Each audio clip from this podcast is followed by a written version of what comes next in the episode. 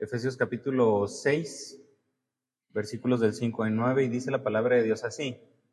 Siervos, obedeced a vuestros amos terrenales con temor y temblor, con sencillez de vuestro corazón como a Cristo, no sirviendo al ojo como los que quieren agradar a los hombres, sino como siervos de Cristo, de corazón haciendo la voluntad de Dios, sirviendo de buena voluntad como al Señor y no a los hombres, sabiendo que el bien que cada uno hiciere, ese recibirá del Señor, sea siervo o sea libre.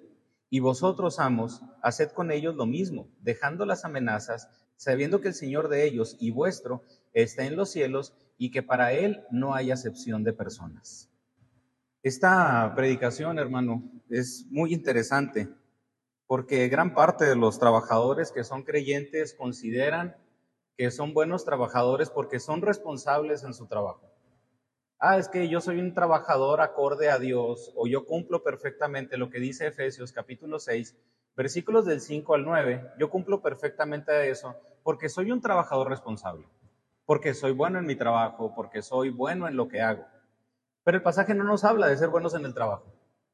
Este pasaje nos habla mucho más allá. Hay una gran diferencia entre ser un buen trabajador a ser un buen hijo de Dios y demostrarlo de la manera en la que trabajamos que es a lo que el trabajo nos va a hablar. Vivimos en una sociedad donde las relaciones laborales están sobreestimadas. En las semanas anteriores hablamos de la relación bilateral entre esposo y esposa. Hablamos acerca de la relación bilateral entre padres e hijos. Nos damos a los hijos y los hijos se dan a los padres. Es una relación que se da en cuanto a los dos. Estas dos relaciones que vimos en las semanas anteriores, en tres estudios de las semanas anteriores, incluyen la familia y ponen como ejemplo de una forma óptima la armonía en la iglesia. Pablo habla de la relación y pone, y pone la comparación como Cristo amó a la iglesia y se entregó a sí mismo por ella en cuanto a la relación matrimonial. Entonces nos habla de que hay una relación en la familia, de que hay una relación en la, en la iglesia. ¿Por qué? Porque la iglesia está acorde con Cristo. Está, habla de la armonía en la misma familia porque la esposa está acorde con Cristo y obedece a Cristo, porque el esposo obedece a Cristo, porque los hijos obedecen a Cristo y los padres obedecen a Cristo. Les digo, esto es importante comprenderlo porque la iglesia y la familia nos hablan en cuanto al modelo de relaciones, porque las dos, tanto familia como iglesia, son instituidas por Dios. Eso es lo importante en cuanto a las dos referencias que nosotros vimos anteriormente, la familia, la iglesia hablando de la familia, la relación matrimonial y la relación con los hijos. Esta, esta, el consejo que da Pablo en cuanto al modelo de relaciones marca una gran diferencia. Esta relación sí tiene una, sí tiene, sí tiene una pequeña diferencia en relación a las anteriores, porque Dios instituye en la creación a la familia por medio de la relación matrimonial. En la creación Dios instituye en la familia. Cristo instituye a la iglesia. Después de, después de conformar, después de capacitar a sus doce apóstoles, después de ascender al cielo, Cristo instituye a la iglesia y eso lo vemos en el libro de los Hechos. Dios en el Génesis instituye a la familia, Cristo en el libro, en el Nuevo Testamento, en el libro de los Hechos, vemos que instituye a la iglesia. Pero a diferencia, o en cambio, no vemos en la Biblia que Dios instituye a las empresas. Dios instituye el trabajo. Y Dios les da trabajo a Adán y a Eva cuando se refiere y cuando les dice que con el sudor de la frente o vas a tener que sudar y vas a tener que trabajar para poder comer, Dios no estaba instituyendo al trabajo, porque Dios ya los había puesto como administradores en el huerto del Edén. Eso quiere decir de que Dios ya los había puesto como trabajadores. Dios ya había instituido el trabajo, Dios ya había instituido que ellos mismos tenían que esforzarse. Pero cuando salen del huerto del Edén, lo que marca es de que para que comas, vas a tener que sudar. Es decir, vas a tener que trabajar. Y esto lo menciono porque es diferente aquí en, este, en esta marca que nosotros podemos ver. No vemos en la Biblia que Dios instituye a una empresa, sí instituye el trabajo, pero la administración de lo que Él nos ha dado como creador, eso depende del hombre. Y es donde la marca que nosotros vemos aquí, donde el interés en esta relación es un tanto diferente, porque el matrimonio Dios lo instituye, le digo, la iglesia Dios lo instituye, y en el trabajo no.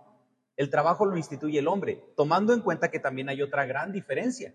Aquí está hablando a familias que las dos son creyentes, pero le está hablando a trabajadores que no necesariamente sus amos sean creyentes y le está hablando a amos que no necesariamente sus esclavos vayan a ser creyentes. Por eso tendríamos que analizar esta, este, este, este punto de la relación laboral muy diferente a los puntos anteriores de la relación matrimonial. Las empresas son instituciones creadas por el hombre para administrar lo que Dios le ha confiado. Dios le ha confiado al hombre a la naturaleza. Dios le ha confiado al hombre todo lo que hay de sí. Y es por eso que podemos ver miles de empresas de diferentes giros en todos los aspectos. Si usted, lo, si usted lo analiza en lo que nosotros estamos aquí disfrutando en el templo, una empresa fue la que construyó, otra empresa fue la que hizo las bancas, otra empresa fue la que hizo la ropa con la que nosotros estamos vestidos. Cada uno de los aspectos que nosotros de los que nosotros podemos disfrutar, una empresa diferente se encargó de eso, para tratar de administrar lo que Dios ha, dado en cuanto, a la, en cuanto a la creación de, en la creación, en cuanto a lo que el hombre debe de hacer. Y le digo, la relación matrimonial se entiende que los dos tienen la, la finalidad de obedecer a Dios. En la relación de padres e hijos, los dos tienen como objetivo obedecer a Dios. En cambio, aquí el creyente debe de someterse a alguien que no necesariamente tiene temor de Dios. Y el, y el creyente que es amo, en este caso, o que es jefe, contextualizándolo a nuestro aquí y a nuestro ahora, tiene subordinados que no necesariamente van a tener temor de Dios. Y es donde se marca la gran diferencia. Es lo que hace que la interpretación de este pasaje presente algunas diferencias en comparación a los anteriores. Y lo interesante aquí es que podemos ver una contradicción en la vida de algunos, porque es contradictorio que un creyente se entregue más a una institución formada por el hombre en lugar de someterse a una institución creada por Dios. Si lo analizas, sí es contradictorio, porque somos creyentes. ¿Cuáles son las dos instituciones que Dios ha creado? La familia y la iglesia. Por lo tanto, los creyentes deberían de dar todo por sus familias y los, dos, y los creyentes deberían de dar todo por sus iglesias, porque son las instituciones que Dios ha creado. Lo curioso es que damos más por una institución creada por el hombre para beneficio del hombre que una institución creada por Dios para un beneficio eterno, para un beneficio santo y para que la obra de, Dios crezca. Eso es lo contradictorio que nosotros podemos observar específicamente en cuanto a la funcionalidad, en cuanto a lo que nosotros hacemos, en relación a lo que vamos a hablar en esta tarde. Si lo vemos, también analizamos que las relaciones del creyente no se limitan a ámbitos matrimoniales y filiales, como en el caso de los hijos. Incluyen cualquier ámbito donde el creyente se desarrolla. En este caso, las relaciones laborales entre trabajadores y patrones puede aplicar para una relación entre estudiantes y maestros. Puede aplicar también, a lo mejor alguien puede decir, es que yo no tengo trabajadores. Ah, pero tienes trabajo. Pregunta, ¿no rindes tributo a Hacienda? Podemos decir, es que yo no tengo trabajadores. Sí, pero tienes una institución a la cual rendirle cuentas. De eso habla. De que como, de que como hijos de Dios aunque no solamente estemos, porque no solamente vamos a estar en una familia, no solamente vamos a estar en una, en una iglesia, tenemos también organismos, tenemos personas a las cuales les rendimos cuentas. Y de eso habla, y es donde nosotros, o, en lo cual nosotros lo pudiéramos interpretar en cuanto, a, en cuanto a ese ambiente. Podemos ver en el Nuevo Testamento que la esclavitud estaba instituida dentro del marco de lo legal. Ahorita nosotros podemos decir la, la esclavitud es, es inhumana, y obviamente podemos decir, no debería de haber esclavos, entre paréntesis, porque algunas empresas manejan lo que es trabajadores de confianza y, y es la esclavitud pintada de una manera muy diferente.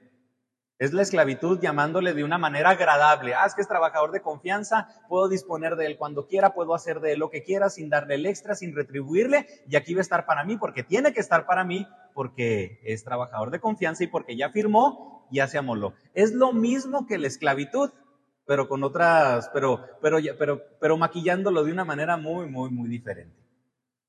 Y les digo, podemos verla. Estaba instituida dentro del marco de, de lo legal.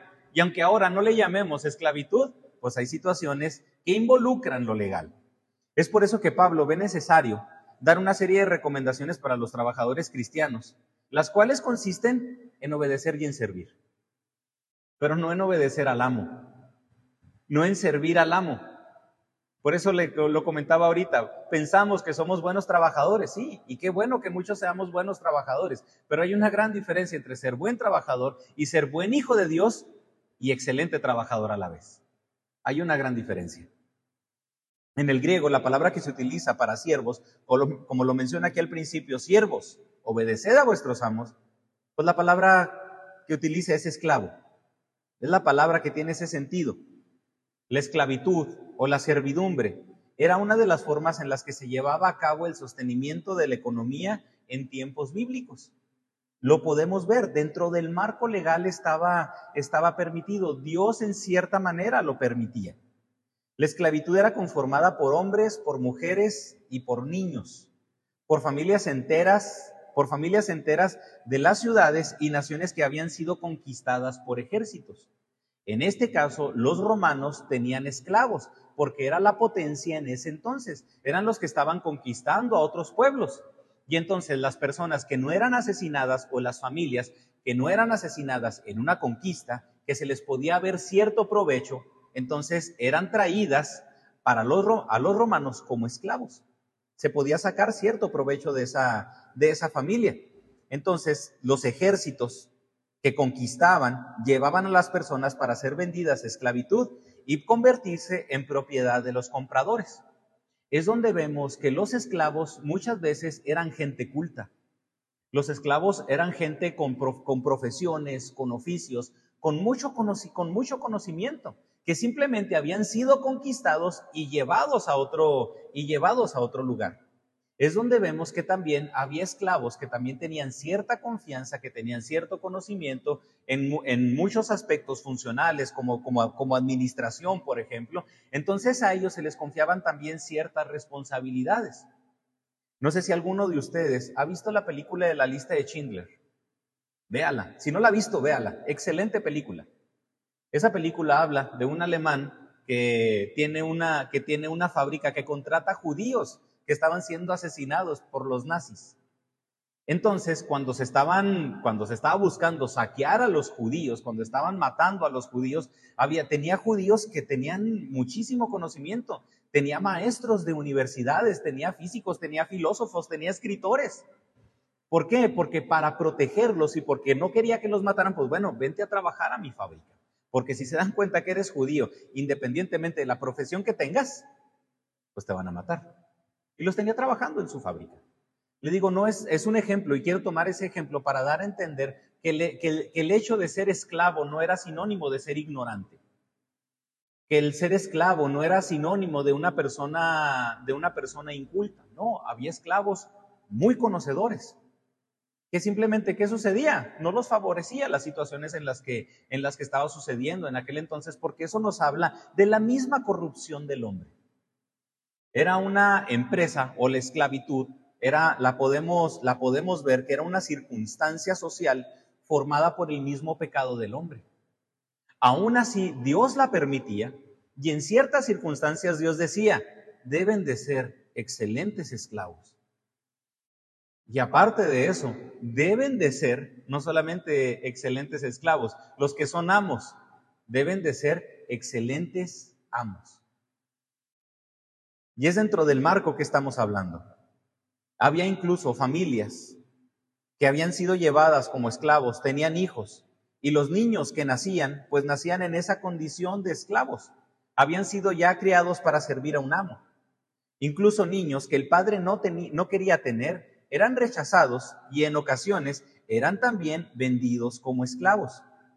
Cuando una persona también tenía una deuda que no podía pagar, esa persona era vendida como esclavo para poder saldar la deuda.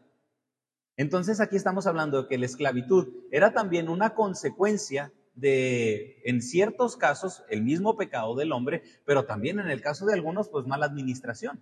Es como si usted ahorita tengo una deuda con el banco, no la puedo pagar. Sí, sí la vas a poder pagar, no te preocupes. Primer llamada de atención, segunda llamada de atención, cuarta llamada de atención, no sé cuántas haya, hayan sido, pero no te preocupes, sí la vas a pagar. ¿Cómo? Se te quita todo lo que tienes y ahora vas a ser propiedad de alguien más para que le sirvas, porque esa persona ya saldó tu deuda. Esa persona pagó la deuda que tú tenías con el banco. ¿En serio? Sí. ¿Y ahora qué voy a hacer? ¿Voy a ser libre? No, ya, ya te le debes a esa persona. Entonces, era una, era una manera de llevar las relaciones laborales y de regular también ciertos aspectos de compraventa en aquel entonces. Ahora, cuando una persona debe, pues la meten primero al buro de crédito. Después, en ciertos casos, dependiendo de la deuda, pues la mandan al bote. Pero créame, de que en cierta manera la deuda se paga, se tiene que pagar. Y era lo que estaba sucediendo aquí. Se define, o algunos definen la esclavitud como una institución inhumana, que la, que la caracterizaba la humillación, la brutalidad, donde se prestaban todo tipo de abusos, desde emocionales, sexuales y físicos y espirituales, tanto de parte del, amo, porque había abusos por parte del amo, del, del amo, pero también había abusos por parte de esclavos oportunistas. Nosotros vemos en la parábola de los, en la parábola de los talentos, al que se le dio un talento. ¿Qué hizo? Nada, fue un esclavo oportunista. No hizo lo que tenía que hacer. El esclavo se aprovechó de todo lo que tenía para ser negligente. No le retribuyó nada al amo, vivió de lo que el amo tenía, porque él no, el, talento quedó íntegro. Es decir, el talento que se le dio, él no utilizó. Él no mermó el talento. Él no gastó el talento. ¿De qué, de, de qué creen que vivió? De lo que el amo tenía. Se aprovechó del amo, se aprovechó de lo que el amo tenía para que el talento que se le dio siguiera intacto. Es por eso que cuando llega el, cuando llega el dueño, cuando llega el amo, le dice, siervo negligente, siervo, eres, de lo peor. Por lo menos lo hubieras, lo hubieras enterrado, lo hubieras dado, de, perdón, lo hubieras dado al banco para que te dieran los intereses, pero ni siquiera que no lo hiciste crecer. De hecho, me quitaste para mantenerlo intacto. Eso es eso es lo delicado. Ahí estamos viendo a un esclavo oportunista, a un esclavo negligente, a un esclavo restándole a una empresa. Estos, tanto los amos como los esclavos oportunistas aprovechados, era necesario regular también esas circunstancias. También los esclavos representaban un alto porcentaje de la población en los lugares del imperio romano. Lo repito, porque el imperio romano era el que estaba dominando en aquel entonces. Y algunas veces los esclavos gozaban de un buen trato y, fueron y eran apreciados y considerados con confianza. Esto dependía de dos cosas, del amo pero también de la responsabilidad del esclavo. En el caso de Onésimo, nosotros lo estuvimos viendo, lo vemos el miércoles pasado, los varones lo estudiamos el jueves, estudiamos el libro de Onésimo este jueves de una manera express y lo vamos a seguir estudiando en este, en este miércoles. ¿Quién era Onésimo? El esclavo de Filemón, que aparentemente había robado anteriormente, fue capturado, fue encarcelado, conoció, ya conocía a Pablo, pero fue engendrado espiritualmente como hijo de Pablo en las, en las prisiones fue convertido al Evangelio y a, lograr su libertad regresa al hogar con su amo y regresa recomendado ampliamente. Y le dice, y le dice Pablo a, a Filemón, recíbelo como a mí mismo. Es decir, recíbelo, va a ser tu esclavo, va a ser tu esclavo, pero al momento de tratar a tu trabajador, al momento de trabajar a tu, de tratar a tu esclavo, lo vas a tratar como si te estuvieras refiriendo a mí, Pablo. Oiga, ya, ya, ya Onésimo no tenía que ser tratado como, como esclavo, ya no tenía que ser tratado como cualquier trabajador, tenía que ser tratado como una persona de alto estima para Filemón. Un colaborador de Pablo en, la, en, la, en el Evangelio, que, que, que, estaban juntos trabajando, que se tenían en gran estima. Ahora Pablo, ahora Filemón tenía que tratar así a, a Onésimo, a su esclavo. Ya estaba recomendado ampliamente. ¿Y qué sucedía? ¿Y qué sucedió por parte de Onésimo? Pablo le dice, este, este en su tiempo te fue inútil, pero ahora tanto a ti como a mí nos es útil. Es tan útil, ahora Onésimo es tan útil, Filemón, que yo quisiera retenerlo. Yo quisiera retenerlo conmigo porque también a mí me sirve. Es decir, este cuate, como dice el dicho, el que es perico donde, el que es perico donde quieres verde. O el buen gallo en cualquier gallinero canta, y así como el buen siervo en cualquier lugar sirve bien. Así era Onésimo. Entonces aquí estamos viendo cómo Dios, por medio del Evangelio, transforma, transforma una situación laboral para una situación de armonía y bendición. Y eso es lo que está demandando tanto de amos como de subordinados o trabajadores. La iglesia primitiva incluso estaba formada por sirvientes y esclavos. Y también en, determinadas ocasiones estaba formada también por amos. Que generalmente atendían labores, que los esclavos generalmente atendían labores domésticas, mientras que otros se dedicaban a, a producciones agrícolas, a trabajo pesado o incluso a laborar algún oficio. Algunos de ellos, después de mucho tiempo y dependiendo de la confianza, de su dedicación, ocupaban puestos de confianza como mayordomos, como mayordomos, como administradores de los amos. Es decir, el amo ya no tenía que meterse en nada. Oiga, imagínese llegar a ese punto de esclavo.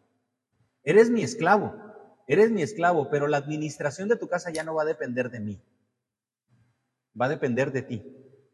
Es como si yo tuviera un trabajador ahorita, o como si yo le pagara a una persona para administrar todos mis bienes. No trabajaría mucho, ¿verdad? Pero de todas maneras trabajaría. O sea, tú te encargas de todo, tú te encargas de administrar mi sueldo, tú te encargas de ir a comprar todo, tú te encargas de administrar incluso hasta mi tiempo de que mi casa esté limpia, de que todo esté funcionando adecuadamente. Tú te encargas de eso. Yo únicamente voy a venir y obviamente lo voy a disfrutar. Mi nombre está en todo, pero tú eres el que lo va a administrar. Oye, ese es el máximo extremo de confianza. Y había esclavos que incluso se, se, se dedicaban a eso. Los esclavos o siervos representaban la fuerza laboral y es por lo que podemos interpretarlo como los trabajadores en la actualidad. Vivimos en un sistema laboral. Vivimos en un sistema en el que prestamos un servicio y también se nos retribuye. Porque, bueno, ok, yo puedo decir, dejo de trabajar en el colegio, pero también puedo prestar un servicio. Entonces, a las personas a las que les presto un servicio, a las personas que tengo también por encima de la, que legalmente por encima de mí, entonces aplican también estos términos. Por lo tanto, no debería de haber ningún cristiano tranza, ni ningún cristiano oportunista que utiliza los recovecos de la ley para salirse con la suya, sino creyentes que no utilizan la ley, que viven por encima de la ley y la cumplen todavía mejor que lo que la ley demanda. Estamos encima de cualquier comportamiento moral. Por lo tanto, contextualizando este pasaje, porque en la actualidad la, esclavitud es abolida. Y contextualizando el pasaje se refiere a cualquier empleado, cualquier trabajador, en cualquier ámbito, cualquier prestador de servicio o cualquier persona que busca un sustento y que tiene instancias legales y laborales por encima de él. Ahí entramos todos. Casi cualquier, cualquier adulto entra, cualquier adulto entra aquí.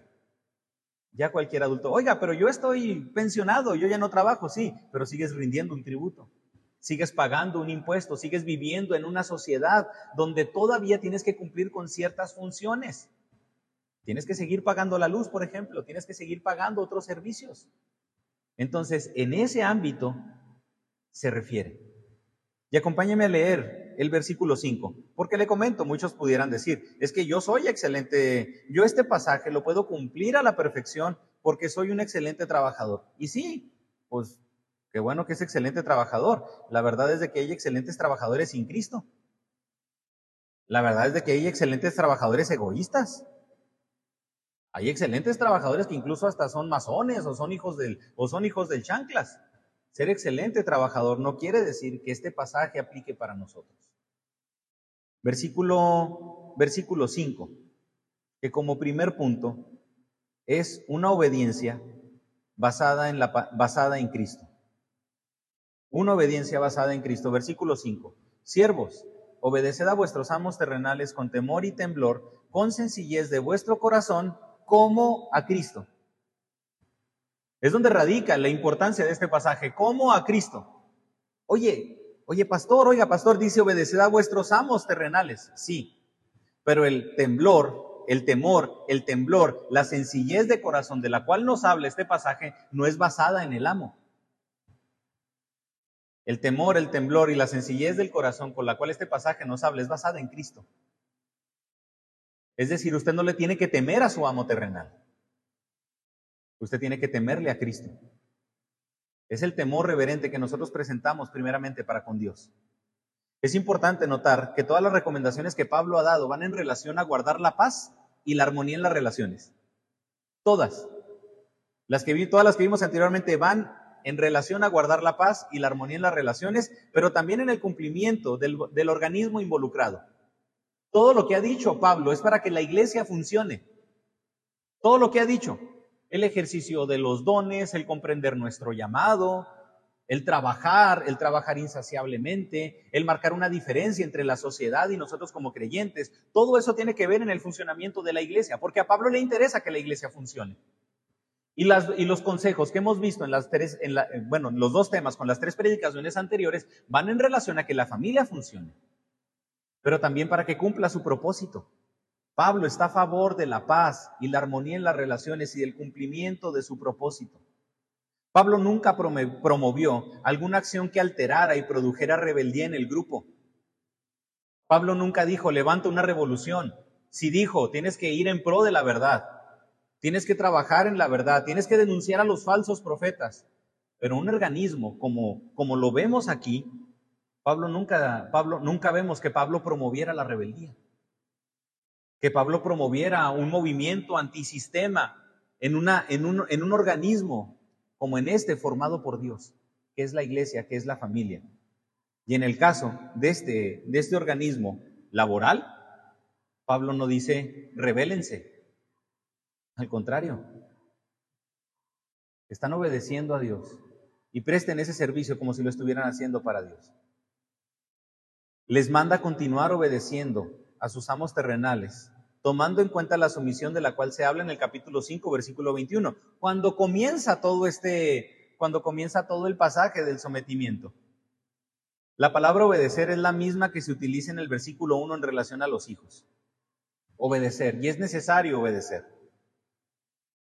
La ley romana les daba el derecho de vida y muerte a los amos sobre sus esclavos. Era parte de las cuestiones legales romanas. Es decir, los amos tenían el derecho de la vida sobre sus esclavos. Ellos podían decidir quién moría y quién no. Quién muere y quién sigue vivo. Y obviamente, ¿cómo van a decir eso? No son dueños de la vida. No, pero ellos podían decidir matarlo. Podían decidir un este, este mal sobre, sobre ellos.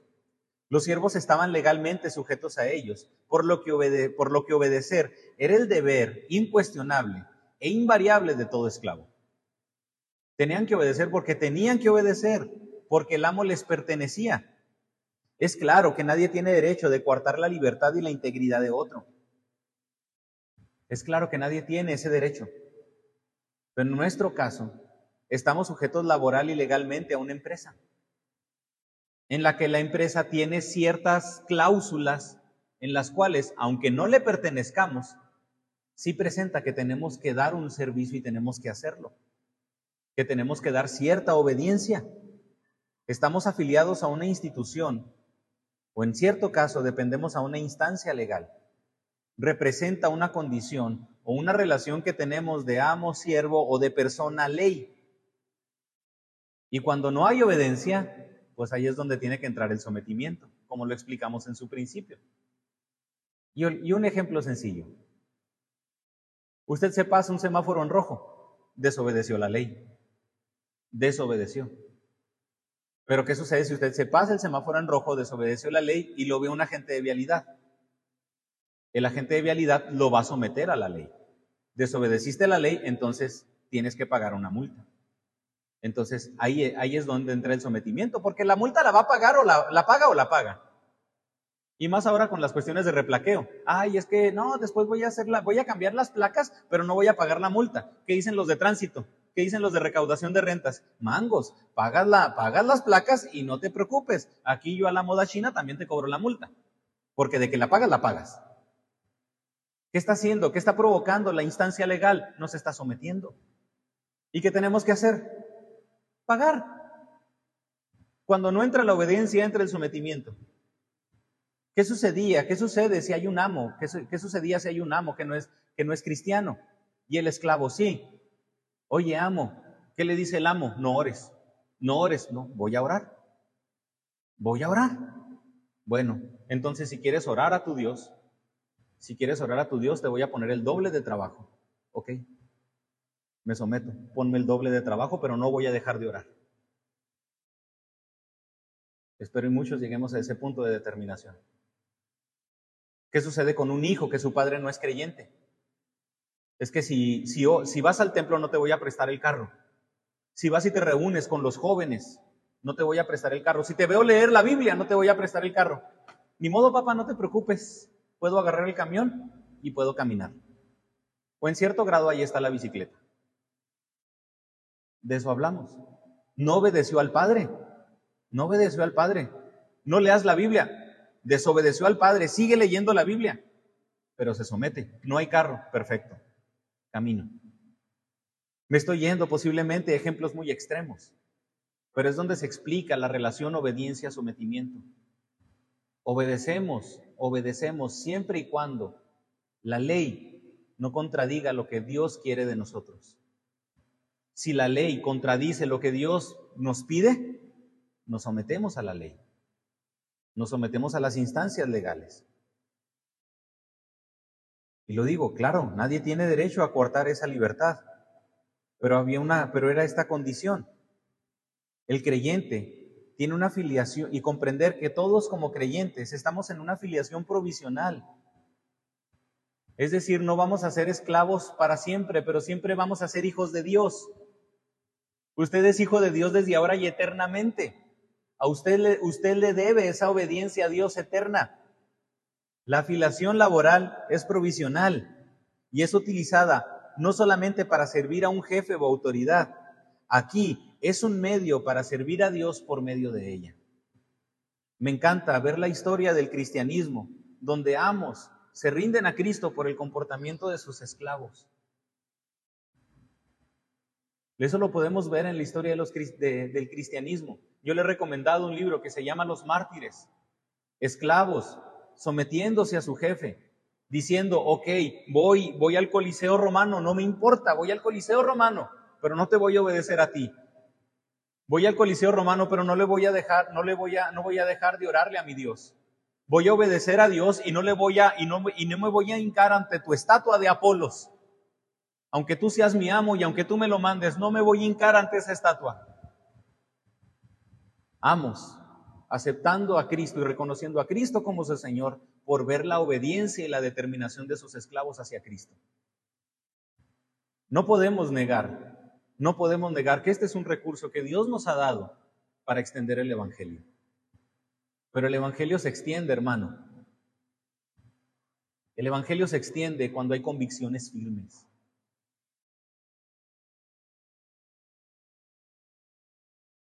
El Evangelio no se extiende cuando hay creyentes en quencles, que ven únicamente su beneficio. Es la determinación lo que marcaba la pauta. Centuriones romanos que veían el comportamiento de los creyentes y que decían, vale más la pena seguir al Dios de ellos que servir a este cuate que yo le estoy dando la vida centuriones, soldados romanos que en el Coliseo romano se quitaban la armadura y decían, vale más la pena servir a este Dios por la determinación que tienen ellos. Porque ellos, aún en su lecho de muerte, aún antes de ser comidos por las bestias o ser asesinados por mis compañeros, los vio con más plenitud que la que yo tengo. Y creo que vale más la pena servir a ese Dios que servir al César. Así que César, cuánto lo siento. Y ahí sí, ¿verdad? Orad sin César. Ahí sí, se despojaban del César. Es la determinación de lo que Pablo aquí está hablando. No solamente es obediencia a Cristo, es la determinación del carácter del creyente. Porque el carácter lo vamos a el carácter, ¿cómo lo corroboramos? ¿Cómo comprobamos cuando una persona es de carácter? Sabemos que una persona es de carácter cuando hay que hacer todo lo imposible o todo lo posible para que esa persona desista de sus convicciones. ¿Sí me estoy explicando? ¿Qué es lo que tiene que hacer alguien? Y así lo pongo en este punto con las relaciones que hemos descrito hasta ahorita. ¿Qué es lo que tiene que hacer su jefe? ¿Qué es lo que tiene que hacer su familia? ¿Y qué es lo que tiene que hacer cualquier persona para hacerlo desistir de sus convicciones?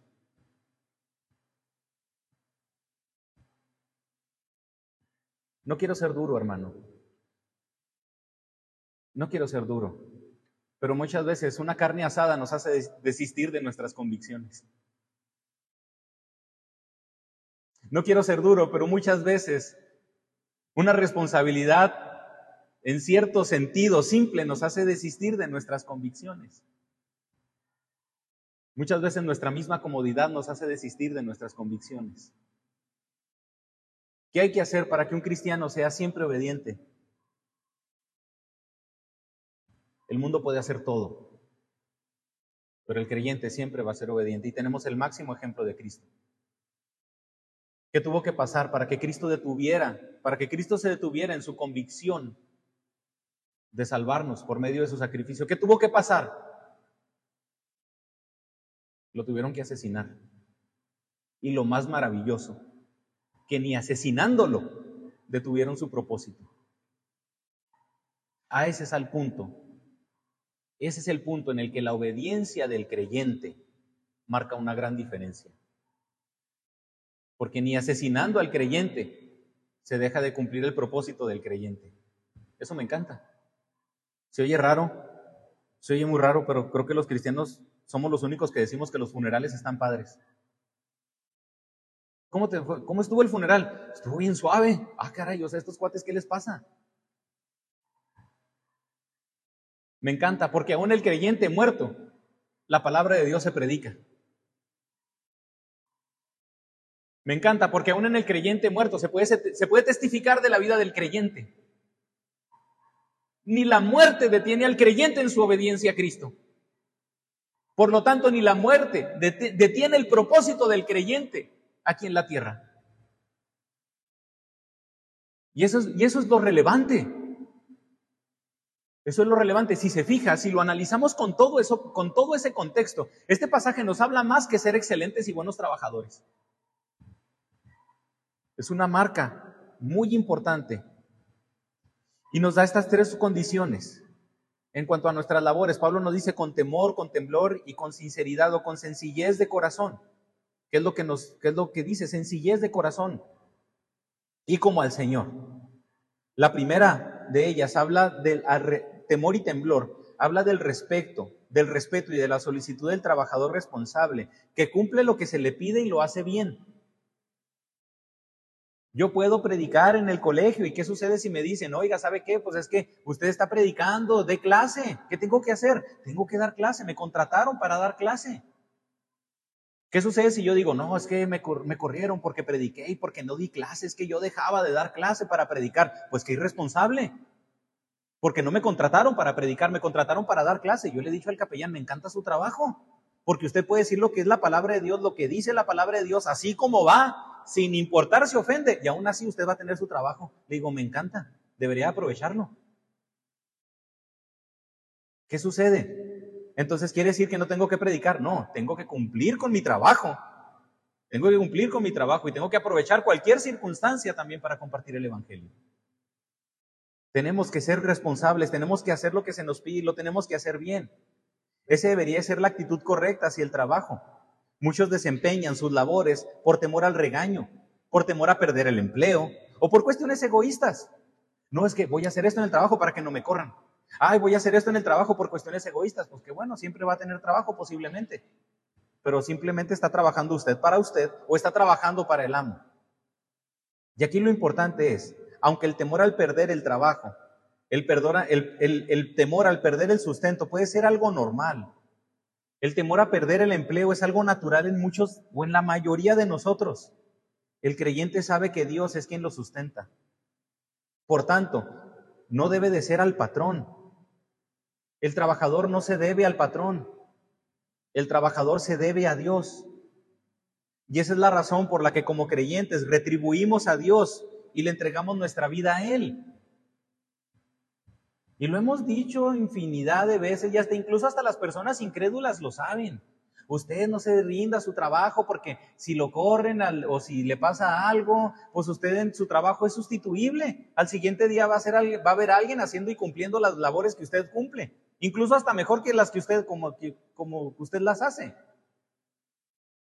No se dé a su trabajo y así, y sabemos, hasta los incrédulos lo saben. Y el punto aquí es de que no nos rendimos a Dios, no retribuimos a, a Dios, no entregamos nuestra vida a Dios. El creyente que vive con una fe activa y con la confianza puesta en Dios es responsable en sus deberes terrenales, sabiendo que a quien entrega su vida es a Cristo.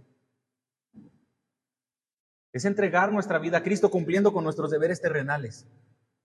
Y además de esa reverencia, el creyente dice, tenemos que servir con temor y temblor a Cristo, a Cristo. Pero también, además de esa reverencia, el creyente se caracteriza, y aquí dice con sencillez de corazón, que lo pudiéramos traducir con sinceridad de corazón, con integridad de corazón, es lo que la palabra se refiere. Y aquí es un punto muy importante, porque el trabajador cristiano se caracteriza por ser responsable, pero también se caracteriza por ser honrado, por trabajar sin fingimiento, con verdad y con transparencia aun cuando las condiciones sean adversas.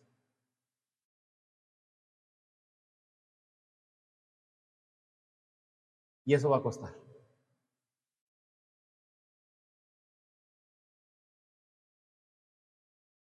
Muchas veces el, el trabajar con verdad, muchas veces el ser transparente en el trabajo, el ser veraz, y el decir la verdad, el no, andar, el no andarle dorándole la píldora a nadie. Eso, eso cuesta no crecer laboralmente.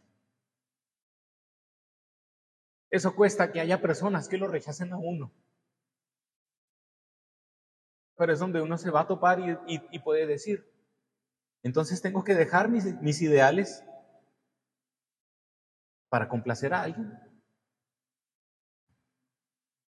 Tengo que dejar lo que Dios pide por complacer a alguien. Cuesta, hermano. Cuesta. Porque implica negarse al yo. Porque terrenalmente, ¿quién no quiere ganar más? Terrenalmente, ¿quién no quiere crecer? ¿Quién quiere, quién quiere ser excluido? Nadie. Nadie, todos en cierta medida, claro que buscamos estima, buscamos aprobación. Pero aquí está diciendo Pablo, te va a caracterizar que lo vas a hacer bien. Pero estamos viviendo en un mundo tan caído que le interesan buenos trabajadores, pero, pero deshonrados. Porque dígame, ¿en qué empresa no se utiliza la ley? ¿En qué empresa se busca ocultar ciertas cosas para para tratar de salirse con la suya. ¿Qué empresa no lo busca? Porque el seguir con la ley al 100% implica muchísima responsabilidad. Entonces es mejor trabajadores deshonrados, buenos trabajadores deshonrados, que tapen ciertas cosas a un buen trabajador y un trabajador honrado que nos haga ver nuestros defectos. Hace tiempo, una persona iba entrando a la, iba entrando a las, al Parque Industrial de las Américas. Es un ejemplo real, ¿eh?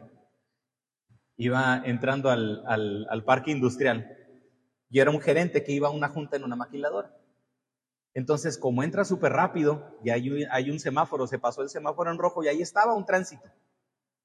Entonces el tránsito se mete hasta el parque industrial y pues lo para y le dice, ¿sabes? Y pues ni modo, pues infringió la ley. Pero ¿qué hice? ¿Qué, qué dijo el, que dijo el gerente, ¿sabe qué? No, es que, no, discúlpeme, pero voy a una junta y voy muy apurado. Voy demasiado apurado. Entonces ahorita pues no, voy, apurado y no traigo para darle, no traigo para la ofrenda de amor. Entonces, él, para que no le hicieran la multa y no perder más tiempo, le dice, no seas gacho, dame chance. Mañana, esta misma hora, te, doy tu retroactivo, te doy tu mordida. ¿En serio? No, es que mire, no, no, en serio, si vienes mañana a tal hora te, te, compenso con la, te compenso con esa, te compenso con el mordisco y de Oreo porque está más rico. ¿Qué cree que hizo el agente de vialidad? Perfecto. Al siguiente día, a la misma hora, llega el gerente de la maquila, llega el tránsito, entonces el gerente de la maquila lo que hace, saca su cartera y le da un billete. Y el tránsito dice, mire, ya no hay gente tan honrada como usted, ya no haya uno en quien confiar. Parece risa, ¿verdad? Porque qué curioso, cumplió su palabra. pero cumplió su palabra para beneficiarse de él. Las empresas están llenas de las empresas están llenas de esos trabajadores. Parecen honestos, pero no se están más que sirviendo a ellos mismos. Parecen honestos, pero están buscando nada más beneficiarse y hacer las cosas a su conveniencia. No les importa que quebranten la ley. Parecen honestos, pero su corazón está totalmente alejado de Dios. No buscan hacer bien las cosas, no buscan el bien de la empresa, buscan el bien de ellos mismos. Y Pablo está diciendo, no puede ser un esclavo así. No puede ser un amo así. Porque está ese temor a Dios que te va a permitir hacer bien las cosas. Pero también está esa sencillez, también está esa transparencia, también está esa integridad que te va a llevar a hacer bien las cosas. Aún, aunque las condiciones pueden ser adversas. Si la obediencia al patrón atenta con la integridad del creyente, la obediencia a Cristo es primero. Y eso es en cualquier ámbito. Si la obediencia a la ley atenta contra la, atenta contra la integridad del creyente, la obediencia a Cristo es primero. Si la obediencia a cualquier persona, a un amigo, atenta contra mí, la integridad y la obediencia a Cristo es primero. Si quieres ser mi amigo, ah, es que desde que eres cristiano, ya no vas a ser, ya no eres mi amigo, ya desde que eres, desde que eres cristiano nomás hablas de Dios. Quiero que seas mi amigo, pero ya no me hables de Cristo. Pues entonces si quieres de una vez la cortamos. Porque como amigo yo no voy a dejar de hablarte de Cristo. ¿Sí me estoy explicando? ¿Qué se tiene que hacer para que un creyente tenga que ser, tenga que dejar de ser obediente a Dios? De lo que Pablo nos está hablando, hermano, es de determinación. De lo que Pablo nos está hablando es de que en la familia, con los hijos, con la esposa, en las relaciones matrimoniales, se ve la convicción del creyente. De eso nos está hablando. No solamente esa armonía, tiene que ver con convicción. ¿Por qué? Como al Señor, que es la tercera motivación del creyente, o que es la motivación del creyente, como al Señor. Quiere decir que primeramente somos esclavos de Cristo. Porque mi jefe, me paga un salario y lo retribuyó en mis ocho horas, muchas veces con un plus. Pero mi jefe no me dio la salvación que Cristo me dio. Me le debo a Cristo. Mi jefe me provee lo que yo tengo que hacer para trabajar, en ciertos casos ahí termina a veces uno dando de más. Pero Cristo dio su sangre por mí. Le debo a Cristo. Mi jefe puede poner las condiciones óptimas para que yo trabaje adecuadamente. Pero Cristo también me da las condiciones óptimas para que yo cumpla su voluntad y siga siendo un discípulo fiel de Él. Me le debo a Cristo. Con mi jefe se va a terminar el contrato en algún momento ya sea en el momento de mi jubilación, cuando cierre la empresa, cuando yo renuncie porque encuentre una, una oportunidad laboral mejor y se va a acabar el contrato. La afiliación a Cristo por medio de su sangre y de su sacrificio es eterna. Me le debo a Cristo. Mi relación matrimonial es temporal. Cuando fallezca mi esposa o fallezca yo. La relación con mis hijos es temporal. La relación con mi trabajo es temporal. Me le debo a Cristo, porque la relación es eterna. Por eso, como al Señor, todo lo que haga el cristiano debe ser influido por la relación que tiene en Cristo. En comparación a las exhortaciones anteriores, el parámetro cambia un poco. Porque aquí no, aquí no menciona que el amo es modelo de sometimiento. Porque una esposa se debe de someter a su, varón, a su esposo, al varón. Porque el varón debe de ser digno de sometimiento. Porque un padre se debe de someter, un hijo se debe de someter al padre. Porque el padre debe de ser digno de sometimiento. Aquí varía un poco. Por eso aquí dice, como al Señor. Se deben al Señor y tienen que servir al Señor. Y el trabajo es un recurso para que ustedes sirvan al Señor. Se considera al trabajo, al trabajador responsable, como, como un tributo al Señor, como algo consagrado a Él, porque eso es parte de su testimonio, especialmente delante de un amo incrédulo. Y es por eso que me encanta ver a través de la historia, no solamente en tiempos bíblicos, sino me encanta que vikingos, vikingos, ya mucho, estamos hablando mucho después, 700, 800 después de Cristo, vikingos, creyentes por el comportamiento de sus esclavos. ¿Por qué? Porque ¿qué cree que hacía el, qué cree que hacía el esclavo? ¿Te vas, a, ¿Te vas a inclinar a Odín? No, no lo voy a hacer. ¿Vas a hacer tal sacrificio para Odín, para Freya, para Thor? No. No lo voy a hacer. Y vikingos creyentes por el comportamiento de sus esclavos. Pero nuevamente, si no hay determinación, si no hay esa convicción, no va a haber esos resultados. Versículos 6 al 8. Versículos 6 y 8. Primero, la obediencia es basada en Cristo. Siguientes versículos es basada, esta obediencia es basada en una intención sincera de agradar al Señor. No sirviendo al ojo como los que quieren agradar a los hombres, sino sirviendo de, sino como siervos de Cristo de corazón, haciendo la voluntad de Dios, sirviendo de buena voluntad como al Señor y no a los hombres, sabiendo que el bien que cada uno hiciere, ese recibirá del Señor, sea siervo o sea libre. En estos versículos, Pablo deja con más claridad lo que implica hacerlo como para el Señor. Porque lo primero se, se, relaciona en cuestiones funcionales. Háganlo bien, háganlo con sinceridad. Pero aquí, aquí, el hacerlo bien y el hacerlo con sinceridad tiene que ver también con lo que la gente ve. Y aquí tiene que ver con hazlo, aunque no te vean. Hace tiempo cuando íbamos a los campamentos de, cuando íbamos a los campamentos de jóvenes en Cieneguita, pues no había oxo cerca y nos llevábamos garrafones de agua vacíos, como 10 garrafones.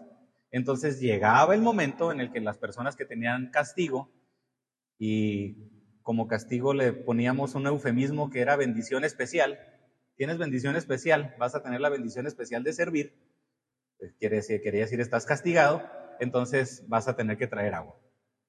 Y era como un kilómetro, o sea, era llevar el, ir caminar un kilómetro, pero después venirse otro kilómetro caminando con el garrafón lleno, o los garrafones llenos.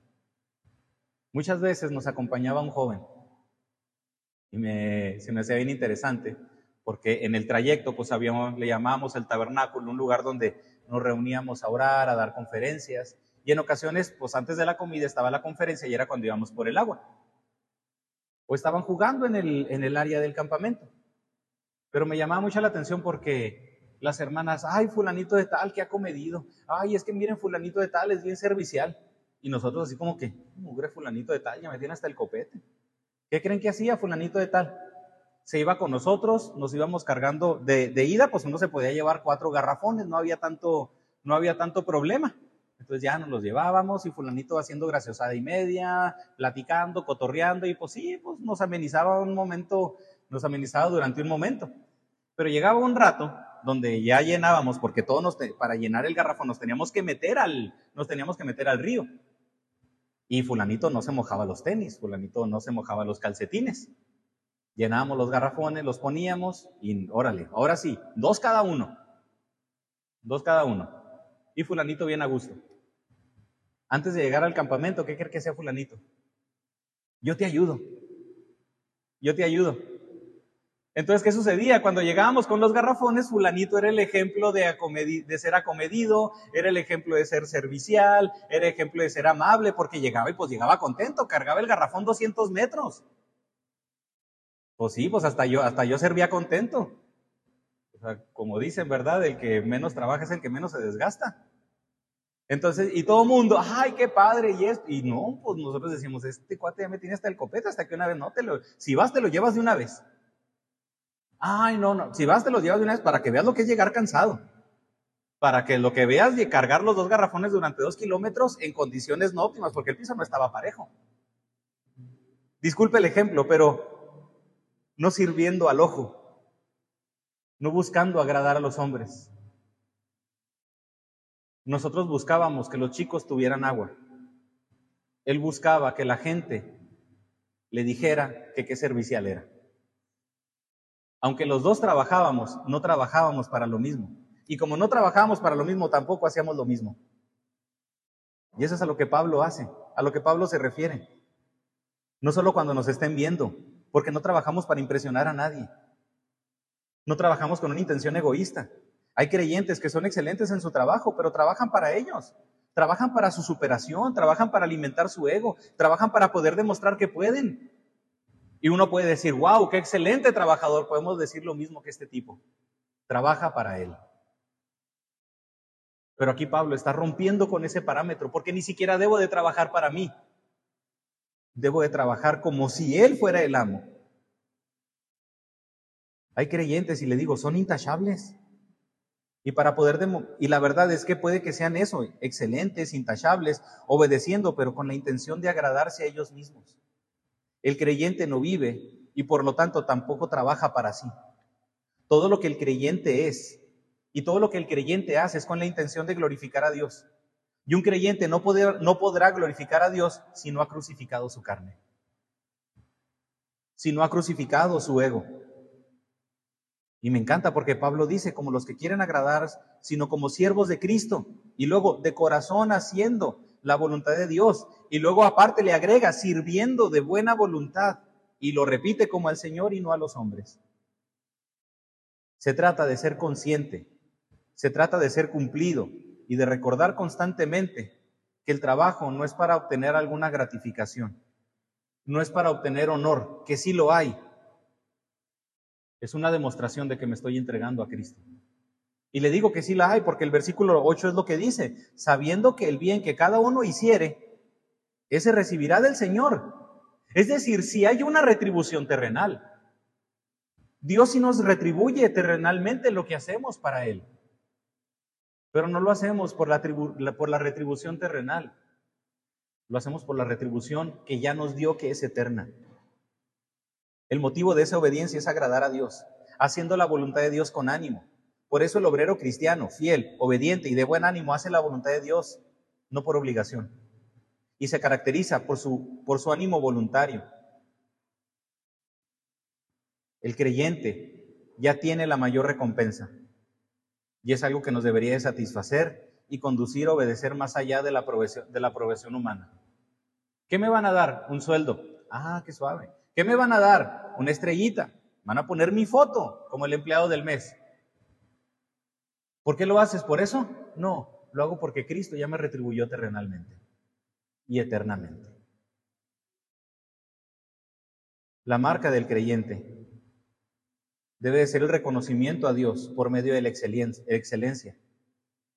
Si la recompensa no es de este mundo, el comportamiento del creyente debe de superar los parámetros terrenales. Y por lo tanto debe esperar más que una aprobación terrenal.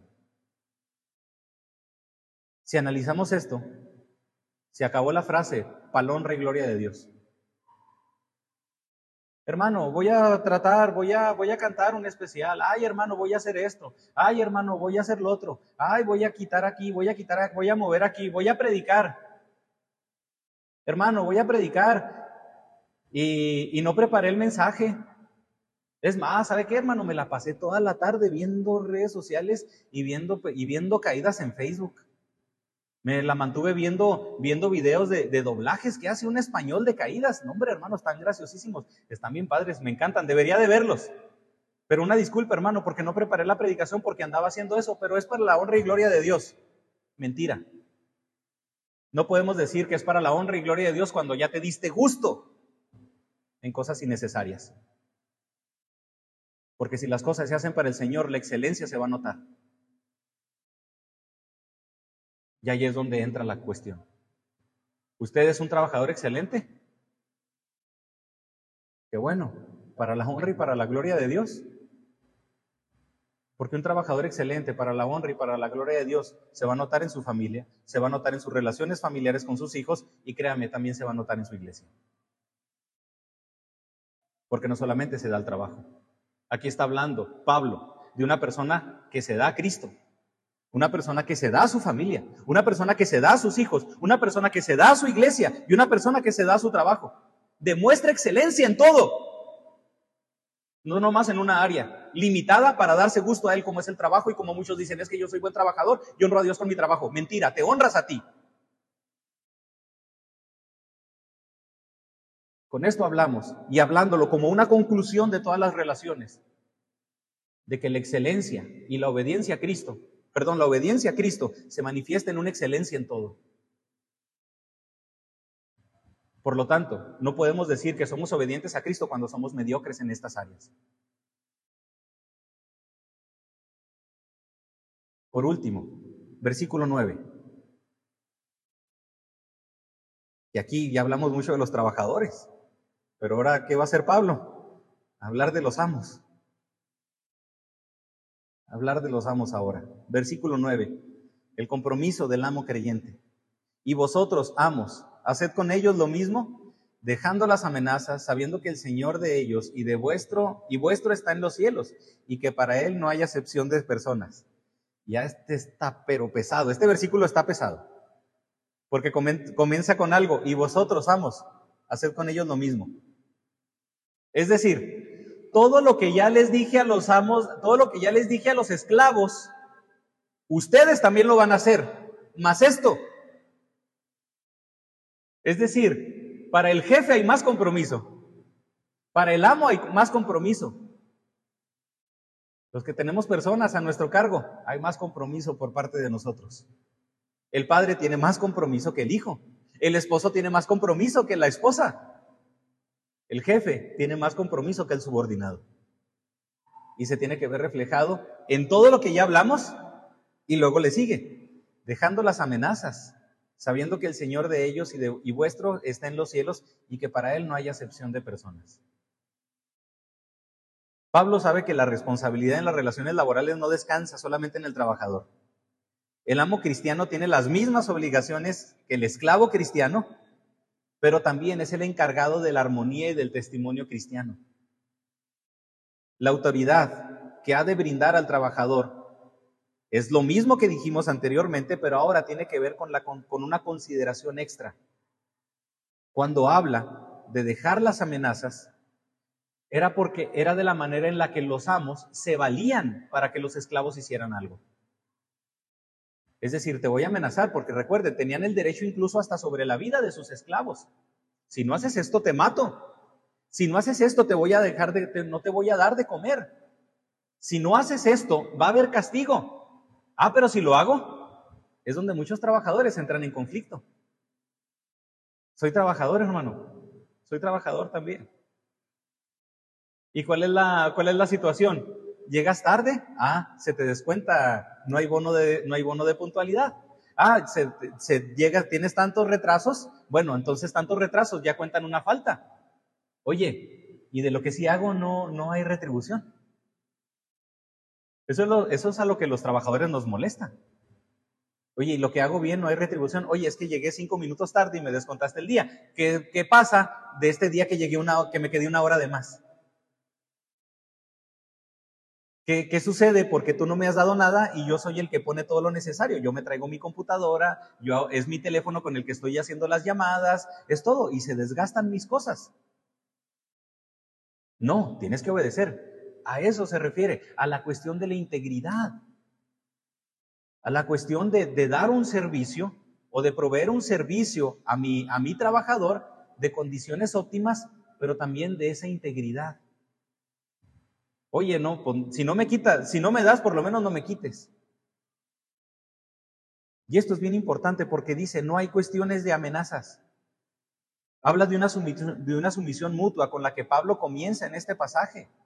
Se aplica en el área y que se aplique en el área laboral. El comportamiento del patrón creyente debe estar al nivel del obrero cristiano, como lo vimos, y le añade que deben abstenerse de amenazar. Amenazas injustas, los abusos físicos y el desprecio era una característica de la esclavitud. Rebajaba al siervo a un, a un nivel inhumano. Y aunque la ley lo permitiera, y aunque la ley lo permitiera, Dios les dice, no debes hacerlo, aunque la ley lo permita. Va en contra de la integridad de la gente. Hermano, los que podemos tener a alguien a nuestro cargo, aunque la ley lo permita, no debemos de, no debemos de dar tratos inhumanos. En pocas palabras, el amo creyente, el creyente que tiene gente a su cargo, se debe de caracterizar por dignificar a la persona. ¿Qué hizo Dios para dar, qué hizo usted para que Dios le diera a usted un trato digno? Usted no tuvo que hacer nada. ¿Qué tuvo que hacer la mujer que fue sorprendida en el hecho de adulterio para que Jesús le diera ese trato digno? ¿Qué tuvo que hacer? Nada. ¿Qué tuvo que hacer Jesús para que para, para, acercar, digo, perdón, perdón, ¿qué tuvo que hacer la samaritana para que Dios le, para que Jesús le diera un trato digno, siendo judío? ¿Qué tuvo que hacer? Nada. ¿Qué tuvo que hacer Mateo? ¿Qué tuvo que hacer Saqueo para recibir un trato digno de Jesús? Nada. El trato digno que damos hacia las personas no es porque lo merezcan o no lo merezcan. Es porque de la misma manera que Cristo nos dignifica a nosotros, nosotros dignificamos a la persona. Nosotros dignificamos el ambiente en el que estamos. Ese es el principio de la armonía en las relaciones. Ese es el principio que maneja todo creyente en las relaciones. Y algo muy importante, porque en esta exhortación también marca una pauta. Es algo, es algo en lo que, en, lo que a mí, yo sé que tengo que trabajar muchas veces, y le digo esto, se lo digo así. Y ahorita yo sé que lo pudieron comprobar. El ambiente, nosotros o los que tenemos gente a nuestro cargo, tenemos también el poder y así lo menciono con esa palabra, también tenemos el poder de cambiar el ambiente laboral. No es lo mismo cuando estamos todos antes de estamos ya acabamos de checar, llegamos cinco minutos antes, estamos ya pusiste el café, sí, pues, pues lánzate por las donas o vete por vete por las galletas a la tienda. Ah, sí, claro que sí. ¿Y qué pasa si llega el jefe enojado? ¿Qué pasa si llega el jefe y azota la puerta? Y nosotros y todos estamos contentos. ¿Qué cree que pasa? el jefe cambia el ambiente laboral. Aunque todos hayamos estado contentos, llega el jefe enojado y todo mundo cambia su, cambia su cara. Todo el mundo cambia la acción que estaba realizando. O viceversa. Cuando llega el jefe animado, el ambiente de trabajo también cambia. A eso también se refiere con la cuestión de la, de la responsabilidad que tenemos los amos. No solamente tienes la responsabilidad de dignificar a tu trabajador, Tienes la responsabilidad hasta de proveerle un ambiente de trabajo sano. Fíjese. Por eso va más allá que la excelencia y que ser buenos trabajadores. Va más allá que retribuir más allá de un bono, porque Pablo nos está hablando de carácter. No nos está hablando de acciones, nos está hablando del carácter del creyente, cómo se ve reflejado en eso. Y creo que todos aspiramos a un empleo donde todos tengamos las mismas oportunidades, donde las evaluaciones sean objetivas, donde se crea con base en la actitud, donde se, donde se crezca con base en el desempeño, donde se nos trate de una manera amable y digna. Algo muy importante es de que todos merecemos el mismo trato. Por eso lo comenta, Dios no hace acepción de personas. Por lo tanto, el amo y el siervo se deben de caracterizar por el mismo trato, porque Dios no tiene favoritos. Si usted trata, si usted trata bien a un hermano, trate bien al otro. No debe de haber ni siquiera, viéndolo así hasta en las relaciones eclesiásticas, no tiene que haber ni siquiera entre nosotros tratos diferentes. Amo y siervo. Amo, siervo padre e hijo, esposo, esposa, pastor, siervo o, pastor, líder y oveja. Somos producto del mismo evangelio. Somos salvos por la misma sangre y somos hijos del mismo Dios. Por eso la misma gracia debe ser derramada y debemos derramarla y expresarla para con todos. Y finalizo con esto. ¿Cómo deberían o cómo deben las relaciones entonces, cuando un creyente, una esposa, un hijo, un padre, un siervo, un amo no es creyente, el creyente siempre va a tener la mayor responsabilidad. Siempre. El creyente siempre va a tener la mayor responsabilidad. Grábese eso. Es que los otros no lo hacen, no lo van a hacer, son incrédulos. El creyente tiene la mayor responsabilidad, porque su responsabilidad ha sido designada por Dios. No por un padre, no por un amo, no por un hermano, ha sido designada por Dios. Por eso el ideal cristiano siempre va a seguir siendo la pauta, aunque las relaciones no sean las ideales. Mi jefe no es creyente. Usted tiene la mayor responsabilidad. Es que los esclavos no son creyentes. Usted tiene la mayor responsabilidad. Mi esposa no es creyente, mi esposo no es creyente. Usted tiene la mayor responsabilidad. Mis hijos no son creyentes, mi, mi, mi papá no es creyente. Usted tiene la mayor responsabilidad. Tanta, tanta, que de su obediencia puede marcar la pauta para que esa persona tenga la misma responsabilidad que usted delante de Dios. Es decir, llegue un momento en el que sea hijo de, llegue un momento en el que sea hijo de Dios. Por eso, el comportamiento del creyente demanda una ética elevada y un comportamiento ejemplar. Porque nos dice, y nos ha hablado de ser llenos del Espíritu en el 5.18, nos ha hablado de ser imitadores de Cristo en el capítulo 5, versículo 1, y nos habla de una manera, de una vocación digna con la que hemos sido llamados. Por eso, el comportamiento del creyente, la obediencia y el creyente y la determinación y excelencia del creyente se va a ver en la familia, se va a ver con los hijos, con la esposa, con la iglesia y en la comunidad donde nos desarrollamos. A eso aspiramos. Y por eso es un gran compromiso.